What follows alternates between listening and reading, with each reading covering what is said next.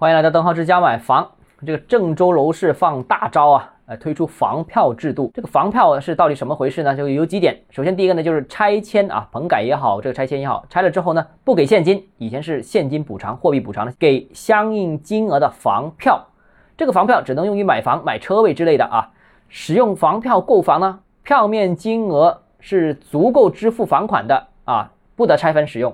如果票面金额不足以支付房款的不足部分，被征收人呢可以申请商业贷款啊，或者公积金贷款等等等等啊。第二个呢，就是一年内可以用于购房，呃，并且呢不限制购买资格，本身你可能没资格的，但是你只要拿到房票，没资格的你也可以继续再买，而且呢，这个可以获得补偿金额。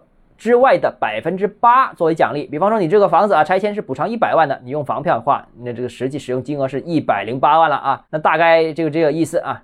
那这次郑州这个房票政策啊，呃大背景和大前提其实和之前几年推出的这个棚改政策属于同一个呃路数。那房子都拆了，那必须买新房子，所以通过棚改的确是起到了加大去库存的力度。那初步。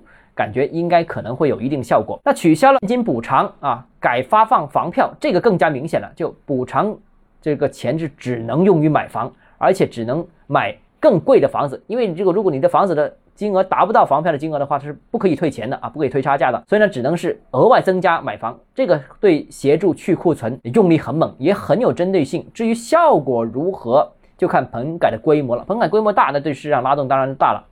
目前呢，郑州呢属于呃这个住宅库存海量啊，大量的房地产企业呢已经到了倒闭的边缘，所以出了这么猛烈的政策啊，现在是全国都受到关注。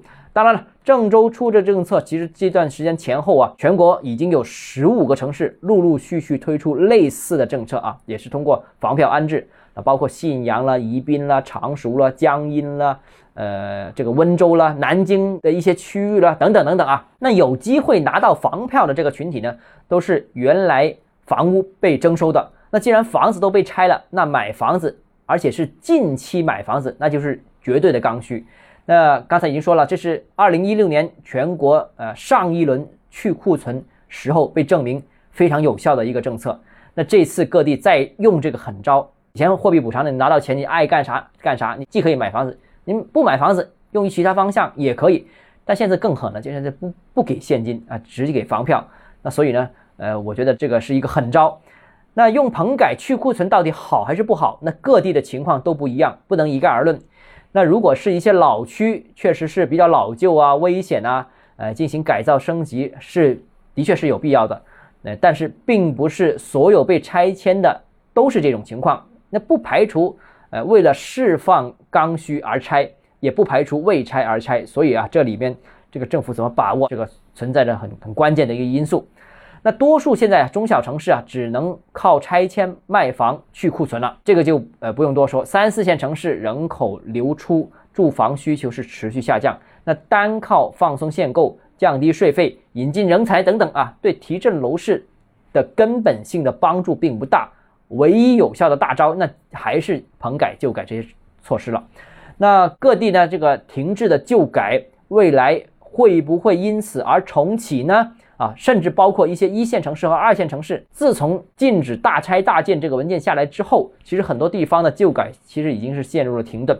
那当前稳经济、救楼市的呼声越来越高，那部分大城市不敢。过于松绑楼市，比方说像广州啊，不敢松绑，但又有稳楼市的需求，那所以后续会不会重新启动旧改啊，强行提振这个城市的需求呢？我觉得也是一个看点了。好了，今天节目到这里啊，如果你个人购房有其他疑问想跟我交流的话，欢迎私信我或者添加我个人微信，账号是加买房六个字拼音首字母小写这个微信号就是 D H E J J M F，我们明天见。